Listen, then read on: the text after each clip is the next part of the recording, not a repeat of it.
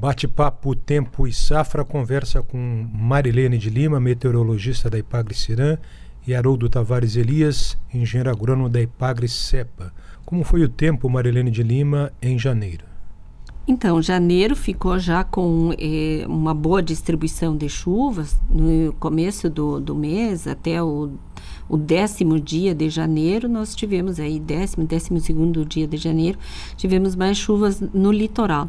Mas aí na segunda quinzena, já a chuva também chegou até o extremo oeste, já emparelhando tudo, né, ficando com totais acima dos 100 milímetros em todo o estado catarinense. Claro que alguns locais, como é o caso ali do Planalto Sul, de Santa Catarina, alguns pontuais em, né, no litoral sul catarinense, né, e principalmente no extremo norte, né, no litoral norte, próximo ao Paraná, tivemos alguns pontuais mais elevados de chuva. Então, a distribuição de chuva, de uma forma geral, no estado foi bem interessante e, e com totais aí acima dos 100 milímetros. E em relação às temperaturas, nós tivemos poucos episódios de temperaturas muito altas, mesmo assim, alguns pontuais aí de 40, mili, 40 eh, graus centígrados chegaram a ser registrados em Garuva, por exemplo, ali no, no sul do estado, né?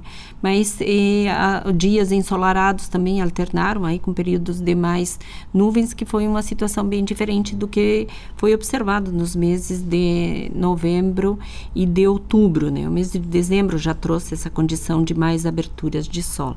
Então, de uma forma geral, é, chuva é, bastante elevada em todo o estado e as temperaturas também apresentando aí alguns alguns é, alguns dias mais ensolarados, mais quentes em Santa Catarina. Muito bem. Diante desse quadro que a Marilene revelou para nós, como se comportou a safra de grãos, Haroldo?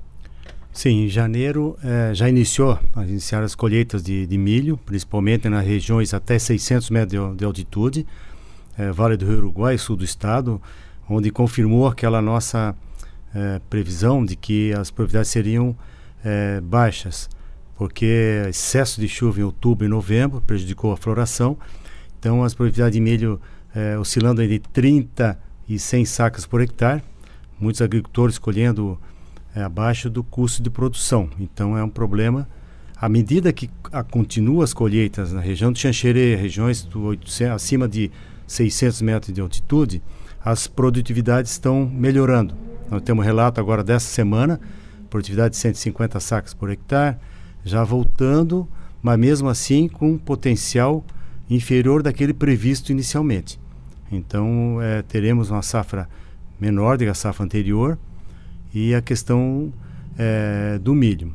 Soja, uh, o clima, o tempo tem é, permitido a evolução da lavoura, a, a, melhoria das condições da lavoura, a maioria em desenvolvimento vegetativo, né? Então as lavouras estão relativamente normais para a soja. Muito bem. E Marilene de Lima, a previsão para, para os próximos meses, a previsão do clima e para o trimestre? Nós estamos com previsão de chuva próximo da média nos meses de eh, fevereiro, março, abril, né? sendo que o mês de fevereiro ainda pode apresentar chuvas mal distribuídas, aqueles pontuais mais elevados em alguns locais em relação a outros, até bastante próximos, e com uma melhor distribuição de chuva para o litoral em função da circulação marítima, que é a umidade que chega do mar, trazendo aí uma condição mais favorável para a formação de nebulosidade e chuva de uma forma um pouquinho mais eh, persistente e melhor distribuída. E também no Vale do Itajaí nas áreas do meio oeste, do oeste de Santa Catarina, aí a chuva já fica condicionada àquelas trovoadas de verão, aquelas pancadas que ocorrem de forma bem rápida, bem pontual, mal distribuída mesmo, né? E sempre no período da tarde. Então não é, não chega a ser uma chuva muito eh, bem distribuída, com eh, várias horas consecutivas de mais umidade, de chuva numa região mais abrangente.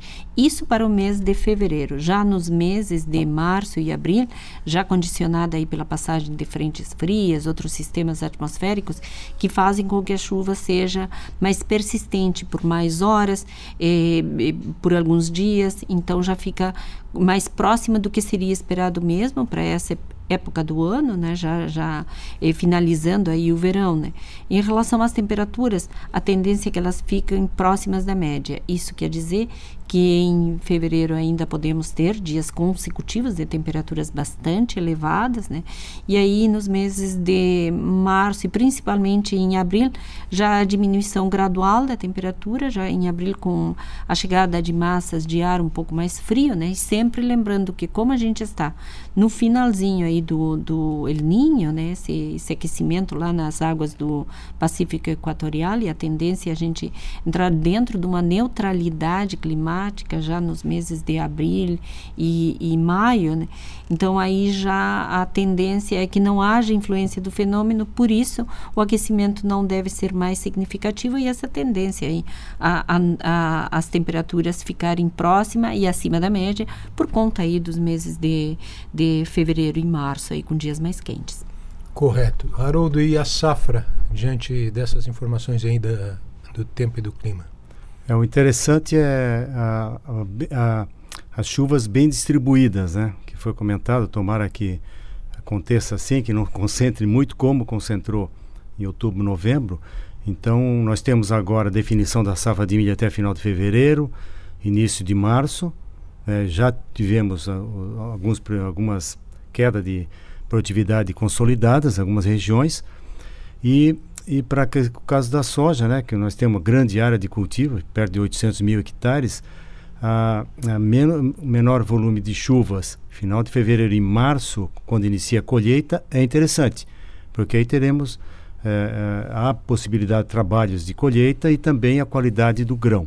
Então, é uma, uma, um, um, tempo mais regular, isso é que é, é interessante, é, é, favorável para as culturas né, anuais.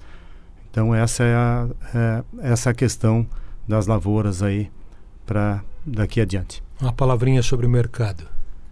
O mercado, o preço dos grãos estiveram pressionados em janeiro, né, fortemente pressionado, mais a soja do que o milho, em função da recuperação, em função de vários fatores, dentre os quais a recuperação da safra da Argentina, que vai talvez chegar a 50 milhões de toneladas, vai produzir. É, do Rio Grande do Sul também está recuperando safra, que é um estado grande produtor é, mesmo com estiagem lá no Mato Grosso, diminuição da safra do Mato Grosso. Mas é uma, uma produção no Brasil e da Argentina recuperando, e ainda com volumes de estoques americanos, Estados Unidos. E, por outro lado, a China é, diminuiu as compras. Então, esse é um cenário de pressão de baixa nos preços da soja, que se consolidou em janeiro e deve continuar esses preços pressionados. Mais da soja do que o milho. Milho também nessa mesma é, toada, né? Mas no avanço é, tem ainda toda a segunda safra de milho, que é ela que vai ditar né, o ritmo e as cotações no primeiro semestre. Muito bem, este o boletim Tempo e Safra com Marilene de Lima, da Epagre Cirã e Haroldo Tavares Elias, da Epagre Cepa. Muito obrigado pelas informações de vocês.